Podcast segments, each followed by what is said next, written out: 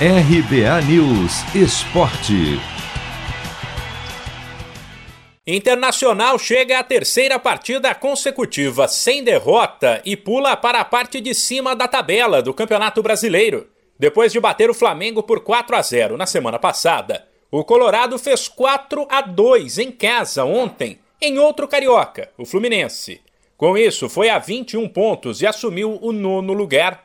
Agora com tempo para treinar, já que não disputa mais nenhuma competição, o Inter mostrou evolução de novo com a dupla de volantes Lindoso e Dourado, que deu mais liberdade para os homens de frente, criou chances importantes, mas por não conseguir matar o jogo antes, quase se complicou. Vencia por 2 a 1 até os 38 do segundo tempo, gols de Edenilson e Yuri Alberto, quando o Fluminense empatou. Depois, o técnico Diego Aguirre botou Palácios e Bosquilha para mandar o time para frente e foi recompensado com mais dois gols aos 47 e aos 49 de Edenilson e Paulo Guerreiro.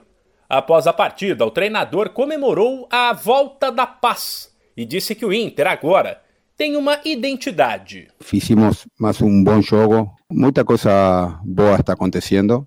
Fizemos oito gols nos últimos dois jogos, duas vitórias consecutivas. Então, de a pouco as coisas vão melhorando y tal vez alguna injusticia que sufrimos anteriormente por no por perder algunas situaciones hoy estamos consiguiendo y, y estaba voltando eh, a paz y como falei la identidad de, de, del time está clara de a pouco se afirmando. Aguirre ainda falou sobre a situação de Paulo Guerreiro.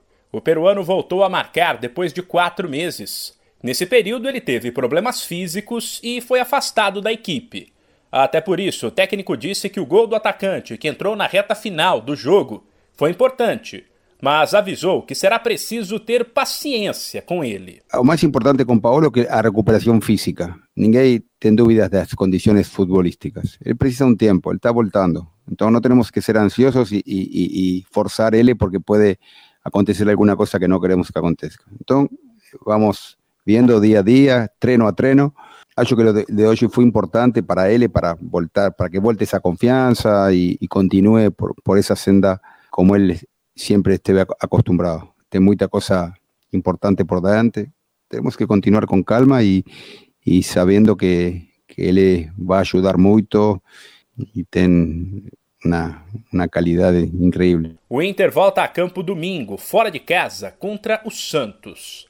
De São Paulo, Humberto Ferretti.